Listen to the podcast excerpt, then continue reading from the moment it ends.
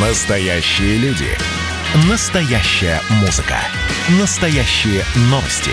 Радио «Комсомольская правда». Радио про настоящее. 97,2 FM. эм. Теорема Лаговского на радио «Комсомольская правда». Все о науке и чудесах.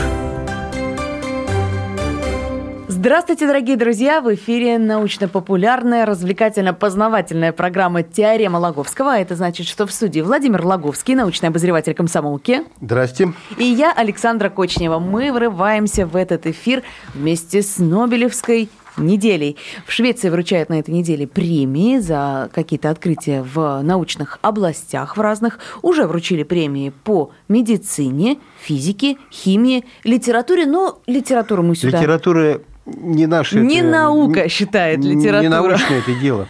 Не научно. Ладно. Есть, Пусть ну, ну, литература будет- останется людям творческим. Мы здесь собрались люди научного склада ума. Ну, по крайней мере, Владимир Лаговский. Так вот, поэтому начнем мы сейчас с каких-то научных открытий. Давайте Ну, по порядку, для По начала. порядку, хорошо. Первую премию, которую вручили, это премия в области медицины. Она называется в области медицины или физиологии. Именно. Но скорее, ну, в этот раз, скорее всего, это все-таки медицина. Потому что изучали ученые вирус гепатита С. Правильно? Правильно. И Более того, не просто изучали, выявили? они его открыли, обнаружили, доказали, что этот вирус есть, и предложили методы, лекарства, а, с помощью которого от этой инфекции можно было бы избавляться. И что отметил Нобелевский комитет, чем спасли миллионы жизней по всему миру. Ну подождите, а что в этом нового? Ведь э, гепатит у нас лечат давно, довольно успешно, и во всех странах уже... Саша, Нобелевскую премию, Нобелевскую премию вручают не за что-то новое, а за что-то невероятно фундаментальное, невероятно ценное, ну и, и, может быть, даже очень-очень-очень старинное. Некоторым, извини меня, как это, некоторым исследованиям, которые были удостоены Нобелевской премии, 10, 20, 30 лет, вспоминают всех.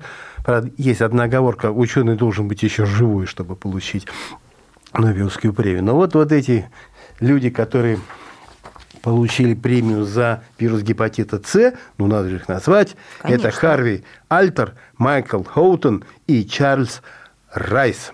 Так и- было записано. За открытие вируса гепатита С, что внесло решающий вклад в борьбу с этим опаснейшим недугом, поражающим что? Печень. печень. Чем? Циррозом, а в худшем случае и раком, и раком печени. Это дело страшное. Ну, нам-то, нам-то ближе тот цирроз, который появляется в результате злоупотребления спиртными напитками. Но вот, оказывается, есть и такой и заразный, заразный цирроз печени. В двух словах просто было известно, ну, в общем-то, что вот этот самый гепатит, он, его вызывают три вируса. А, Б, и что вот вирус А, он передается через грязную посуду, его легко вот даже сейчас получить где-нибудь в Юго-Восточной Азии, поев из недостаточно промытой тарелки, недостаточно помытой э, вилкой там, или ложкой какой-нибудь, том ям супчик.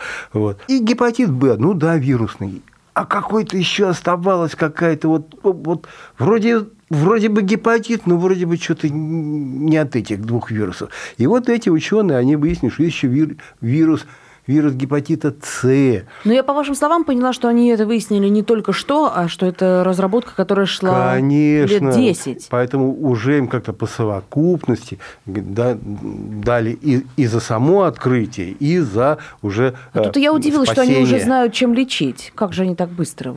Значит, не очень-то и быстро. Да, да нет, там несколько, несколько, несколько десятков лет уже, уже прошло. Кстати, э, ну мы тут периодически, ну не- с тобой, а с ведущими нашими радио «Комсомольской правды» как-то поминали вот этих нобелевских лауреатов, ну, в, ну, в- процессе того, как э, им, им присуждали эти премии. И вот спрашивают меня, а что же вот, а что же вот наше, а наше вот что же?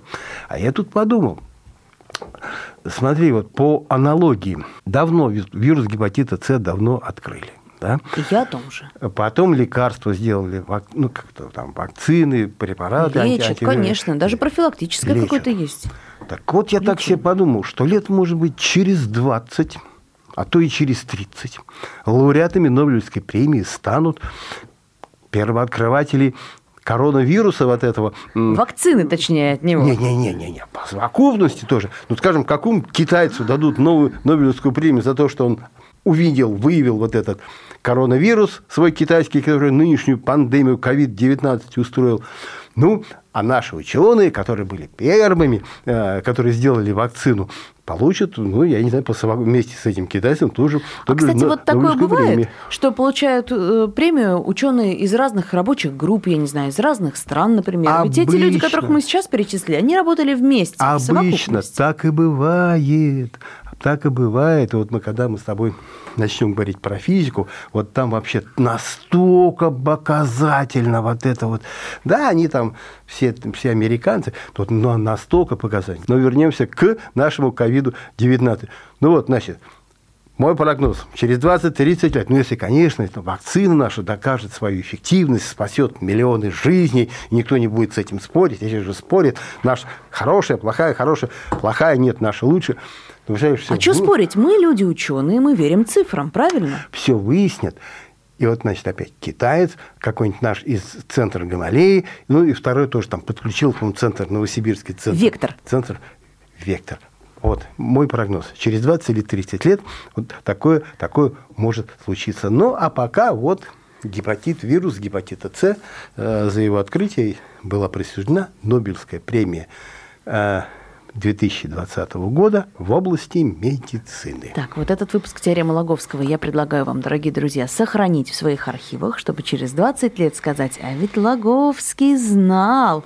Ну, собственно, я собираюсь сделать то же самое, а мы тем временем переходим к следующей премии, которая, в общем-то, мы не в хронологическом порядке про них будем рассказывать, а поблизости, поскольку мы поговорили про медицину, не будем далеко уходить от нее и поговорим про премию Нобелевскую в области химии. Почему? Потому что она тоже в некотором роде связана с медициной. Ее дали за генетические ножницы. Звучит жутко, но что это на самом деле такое, Владимир Игоревич? Ну, тоже довольно известная вещь о создании генетических ножниц, ножниц и изобретатели этих, этих ножниц Эммануэль Шарпентье и Дженнифер Дудна заявили еще в 2012 году, а сами работы это были начаты гораздо, гораздо раньше.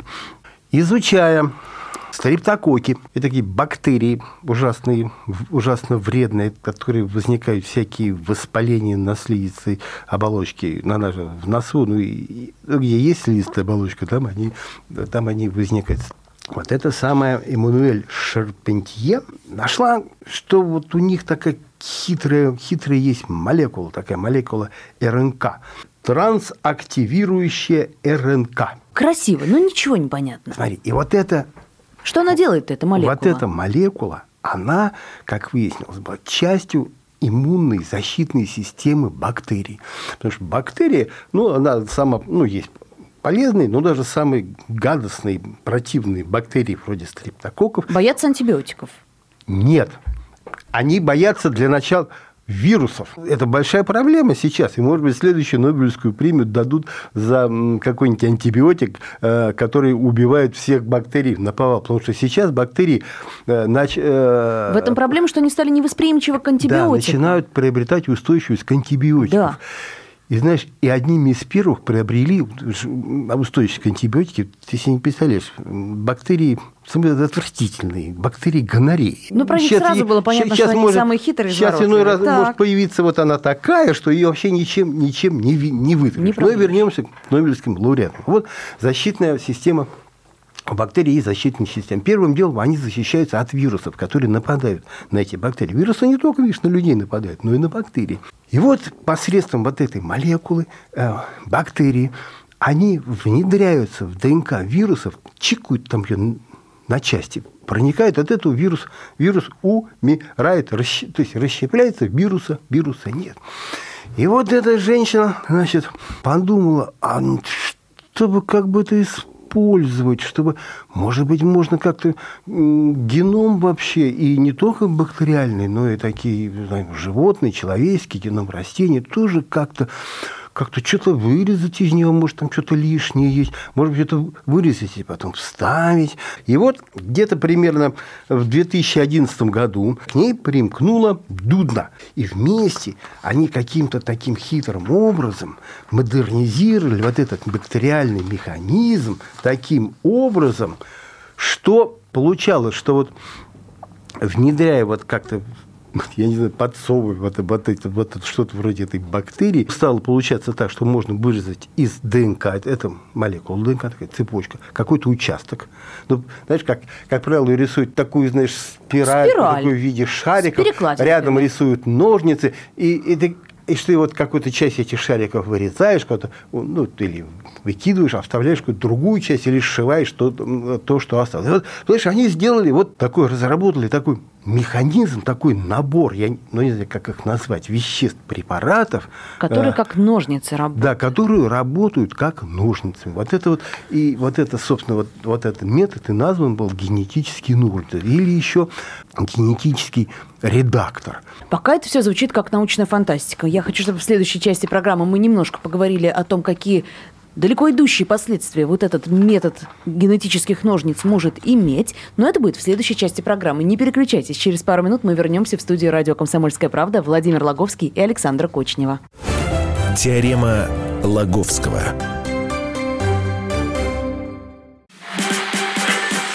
А вот о чем люди хотят поговорить, пусть они вам расскажут, о чем они хотят поговорить. Здравствуйте, товарищи! Страна слушай. Вот я смотрю на историю всегда в ретроспективе. Было, стало. Существует человек, который поставил перед собой цель да, и сделал то, что сегодня обсуждает весь мир. Комсомольская правда. Это радио. Теорема Лаговского на радио «Комсомольская правда». Все о науке и чудесах. В эфире радио «Комсомольская правда» продолжается научно-популярная, развлекательно-познавательная программа «Теорема Лаговского». В студии Владимир Лаговский, научный обозреватель комсомолки. Здравствуйте еще раз. Меня зовут Александра Кочнева. И поскольку идет, продолжается Нобелевская неделя, мы рассказываем о тех, кто удостоился большого приза Шведской научной академии в этом году.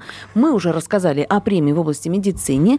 И вот премия в области химии оказалась такой сложной и запутанной – что нам еще хочется немножко о ней поговорить. На молекулярном уровне мы поняли, как работают эти генетические ножницы, за которые, собственно... Я тебя приветствую, если ты в самом деле все поняла. Какая же ты умная. Так вы хорошо объясняете. Разумеется, мы поняли. Вырезается часть молекул ДНК, мы все из уроков биологии, из учебников помним вот эту спиральку. Ножни... Такими бактериальными ножницами она вырезается, и вместо нее можно вставить какой-то другой кусочек. А зачем это надо-то? В глобальном масштабе как это будет тут, действовать? Тут, Объясните, расскажите. Тут стоит напомнить, что от последовательности вот этих шариков, или как их назвать, нуклеотидов, молекулы ДНК зависит, э, зависит в общем-то, все.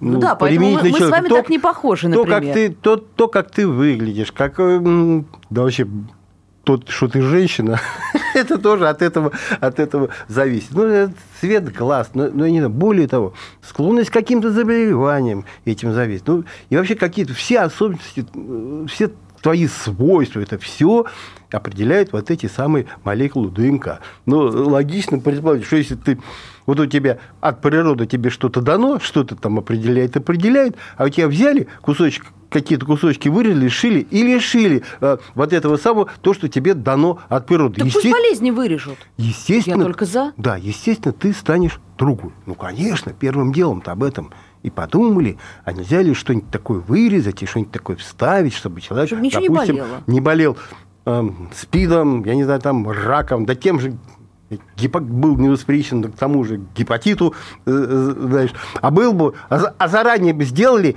так те бы, может, и Нобелевскую премию не получили, потому что никто бы этим гепатитом-то и не болел бы уже. Вот, вот. Ну, естественно, такая, такая мысль она, собственно, ради этого-то все и как бы... То есть это первое, о чем Ну, Ученые-то так, и думают, о чем я думают, надеюсь. то есть о чем? О здоровье людей, животных, животных, животных и, и растений. Так. Естественно, такая, такая перспектива есть.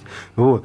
И неспроста Нобелевский комитет назвал вот то, те исследования, вот создание вот этого метода генетического редактора, генетических нож вообще революционным. Он всю генетику, ну не перевернет всю генетику, но то есть способен вывести генную инженерию, то есть конструирование новых каких-то генетических таких этих самых конструкций на какой-то совершенно новый потрясающий, потрясающий уровень. Ну, то есть, понимаешь, действительно, вот так вот, если просто и на скидку, ну, действительно какие-то фантастические перспективы открываются. Вот ты взял тебя какой-то геном, тебе что-то там в нем не нравится, или например, хочу что-то что подправить, чик-чик, что-то пришил, кройка и шитье, э, и у тебя, знаешь, получился другой геном, от чего? Значит, у тебя стал, как это самое, нюх, как у собаки, а глаз, как у, у, у, ор- у орла, потому что другие гены стали уп- управлять этим, ну, это я так, образно, так сказать, выражаясь, вот. Или ты стала такой, знаешь, совершенно невосприимчивой каким-то, к каким-то там заб- з- заболеваниям. Или вдруг блондинкой стал длинноногой. Тоже хорошо.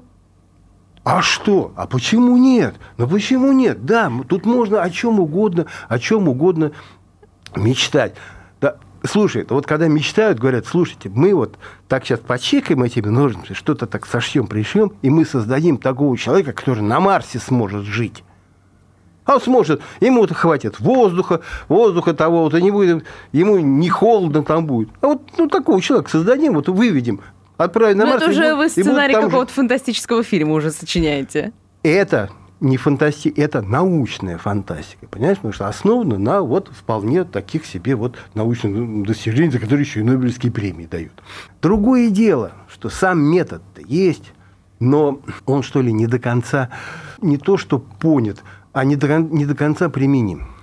Смотри, по идее, хотелось бы, да, чтобы можно было как-то менять уже взрослого человека. Но пока ты можешь внедряться вот этими генетически- генетическими нуждами только э, в геном эмбриона.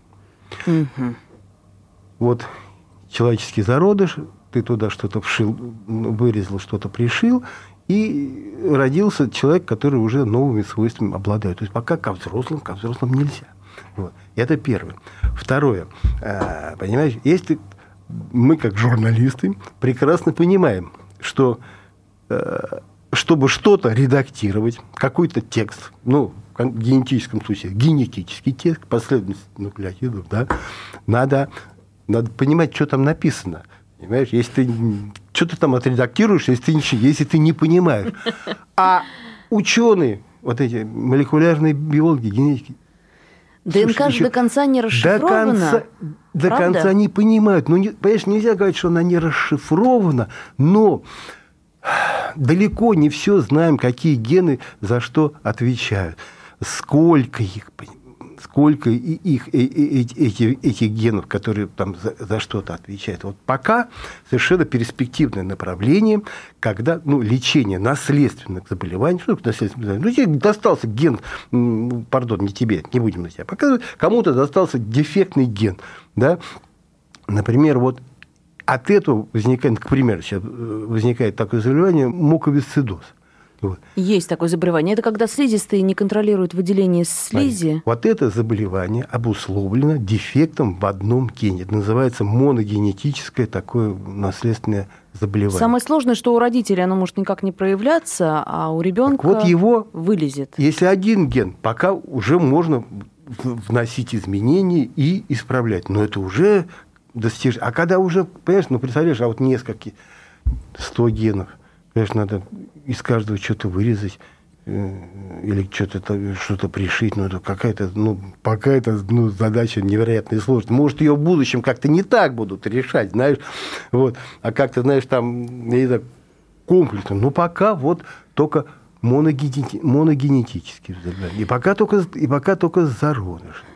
Но я думаю, что это, в общем-то, хорошая новость. Это значит только одно, что рано или поздно следующую Нобелевскую премию получат уже ученые, которые Смотри, найдут Смотри, это Следующую самое, ступень. по- уже редактирования. уже и уже есть попытки вмешательства вообще в живых, в живых людей. Вот в Китае китайские ученые... Подождите, не про людей. Мы же с вами рассказывали, как скрестили обезьяну и свинью. Это не про людей? Не, это немножко, немножко не оттуда. Вот смотри, китаец, китаец, он, значит, отредактировал зародыши двух, э, значит, близнецов. Внедрил, вот от что-то там в них отрезал, и, понимаешь, там, там все запутано, покрыто мраком, но вот как вот такой, что типа я это сделал для того, чтобы сделать этих детей невосприимчивыми к заболеванию, как ВИЧ-инфекции. И вот они э, родились. Вопрос, получили ну, это, по- пока нет, но то, что он это сделал, его научный мир весь осудил. Как ты посмел, вообще, минуя, я не знаю, там, докли- доклинические испытания, миллион там этих Ну да, всяких же лабораторных... ты- этика, потом мы комиссии по этой медицинской мы же не этике, что знаем, а делать, что это. нельзя. Так. А что будет в результате? То есть отдаленные последствия нам неизвестны. Вот. И, ну, и пока, в общем-то, в мире действует запрет на вот эти, на орудование вот этими генетическими ножницами, э, ножницами в э, человеческом организме. Ну, есть, где-то разрешение дают, но так, чтобы зародыш, с которым ты уже там меняешь ему гены, э, жил не дольше 7 дней. Дальше его надо убить, чтобы вот эти изменения, целях. ну, скажем, не передались дальше, и ни в коем случае его женщинам не, не внедрять, чтобы, не дай бог, не родилась, не родилась какая, какая-то химера.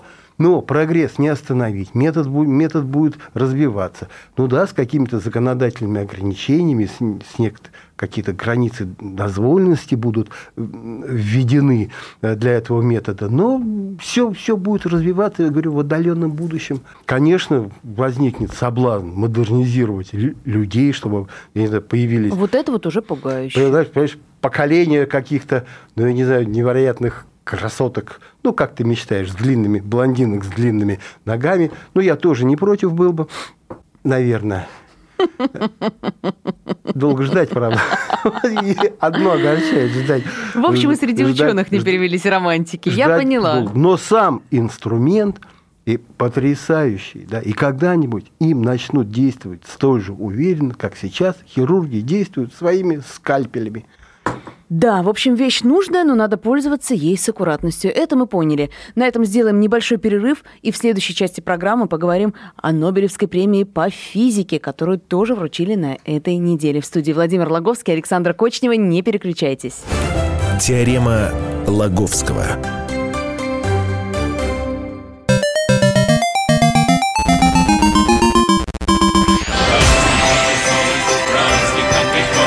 Видишь суслик? Нет. И я не вижу. А он есть. Нам есть что вспомнить. Рассказываем свои истории в программе «Дежавю». Я, Михаил Антонов, жду вас каждые выходные в 11 часов вечера по Москве. I'll be back. Теорема Лаговского на радио «Комсомольская правда». Все о науке и чудесах. В эфире радио «Комсомольская правда» продолжается научно-популярная, развлекательно-познавательная программа «Теорема Лаговского». В студии Владимир Лаговский, научный обозреватель комсомолки. И в который раз здравствуйте. Меня зовут Александра Кочнева, и сегодня мы говорим про Нобелевскую неделю. Мы объясняем, за что же получали премии Шведской академии наук все эти выдающиеся ученые, про которых вы наверняка уже слышали в наших эфирах. Мы переходим к премии по физике. Ее вручили за открытие в области черных дыр. Черные дыры, опять же, давным-давно известны, уже много кем исследованы, и неоднократно физики за них уже получали Нобелевские премии. Тут-то в чем прорыв? Не получали, Саш. Не получали? За черный дыр, ну, первый раз. Ну, даже- Поразительно. Потому, да как исследовали потому уже что- все. Хокинг, вон 10 книг написал. А Хокинг писал книги, не, ви- не видя ни одной дыры. Хотя вот один из э, нынешних лобель- нобелевских лауреатов, вот именно сэр Роджер Пенроуз, ему звание, вот это рыцарское звание присвоила английская королева Так, как раз вот за, как вы-.